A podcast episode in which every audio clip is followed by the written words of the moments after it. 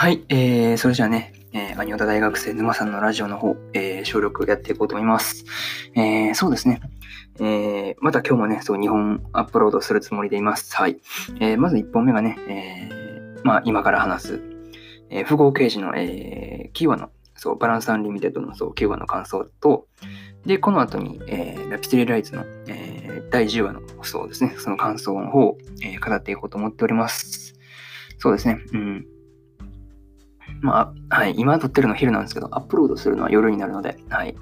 そうなんですよ。今収録、そう、大学の授業前にそう収録してるんですよね。そう、午後からそうずっと大学の授業なんで、そうそう、収録する時間ないなと思ったら今しかないので、はい、撮ってます。まあ、はい、そんな感じで。えー、そうだな、身の上話と言いますか、そうですね。はい。まあ、俺個人の話はここまでということで。えー、ここからね、富豪刑事のバランスアンリミテッド、はい、キューバの感想の方、えー、やっていこうと思います。えー、ね、そう、気軽に聞いていっていただけると、肩の力を抜いてね、そう、ゆっくり聞いていってください。えー、いつも通りあらすじから入っていくんですが、長さんと武井が殺されてもなお、これは完璧な問題だ、という大輔。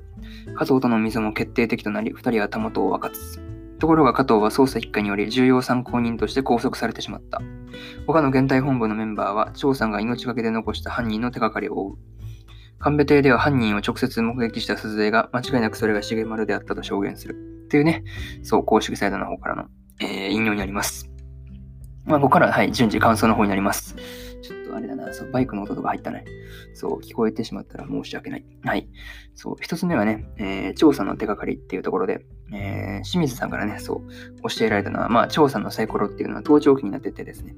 えー、二つ、そう、サイコロがあって、一つが発信機で、もう一つが受信機という感じらしくてですね。まあね、その直後に、まあ加藤が、その明かされた直後に、まあ、そう、加藤がその一家に連行されていってしまうんですが、まあね、そう、現代本部にもそう、一人監視役とかそう残されたんですが、まあね、その、清水課長のそう、起点で、他の現代本部のメンバーは、なんとかね、その、張さんのその発信機の電波を受信するために、まあ、奮闘することができるんですよね。そう。そう、意外とそう、清水さんがそう、ファインプレーというかね、そう、プラモデルがそう役に立ったんですよね。そう。まあね、これが一つ目の感想の、えー、調査の手がかりっていうところで、えー、ここからね、二つ目のその加藤の誤解が解けるっていうところで、えー、武井課長の机から出てきたその加藤の事象っていうのが元で、えー、星野のね、そう、限界が、あの、誤解っていうのがその解けるんですよね。そう。で、まあね、あの、加藤はその自称を出してたんだけど、武井課長がそれを受理しなかったから、その、まあ、そうだね、刑事を辞めることなく、辞めることなく、そう、続けることができていたっていうことで、まあ、確かにそうだな、あの、加藤の言う通り、それは武井課長には恩しかないよなっていうふうなことを、はい、思ったりしました。まあね、そう、何はともあれ、誤解が解けるっていうのは、まあ、良かったなと、はい、思いました。はい、まあ、ここがね、そう、二つ目のその加藤の誤解が解けるっていうところでした。えー、三つ目はね、その船へ乗り込めっていうところで、まあね、その加藤は大好きよりそう、一足先に船と乗り込んでたんですが、その後から来た大輔もね、そう、スプレーを、なんか身体強化スーツみたいになの出てましたね。そうそうそう。まあ、それをした後で、まあ、その車でね、そう、海へそう突っ込んでいくんですが、えどういうことって思ってたら、あれ、水陸両用に改造してたっていうのがね、そう、予算の、なんか、あの、経費、いつもラストに出るじゃないですか。あれで分かったんですよね。そう。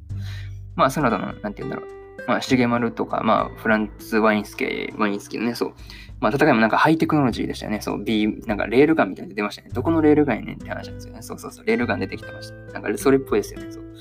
まあ、それはさておいてですね。まあそう、ラストのそのフランツ・ワインスキーにその加藤が銃を向ける展開ね、そう、なんかトラウマを思い出しながらもその構えるっていうのがそう、なんか、そう、果たしてその加藤はね、そう大輔を助けるために撃てるのかっていうのがね、そう、ちょっと続きがそう気になるし、熱い展開だなと思ったりしました。まあ最後になるんですが、まあ、えー、今回ね、そのだいぶ黒幕にそう一気に近づいた感があって、まあなんか次回で決着しそうな、そうなんか勢いだなとそう思ったりはしたんですが、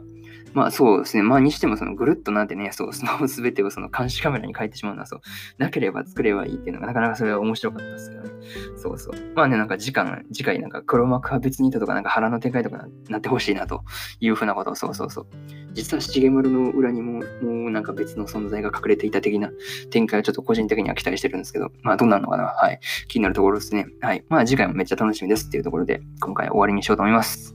まあね、えー、はい、1本目は、まあ、こんな感じです。えー、10話のね、その感想の方もまた来週撮ろうと思ってますので、はい、楽しみにしていただけると、はい、嬉しいです。それじゃあね、えー、1本目はここまでということで、終わりにしようと思います。はい。それじゃあ、えーご清聴ありがとうございました。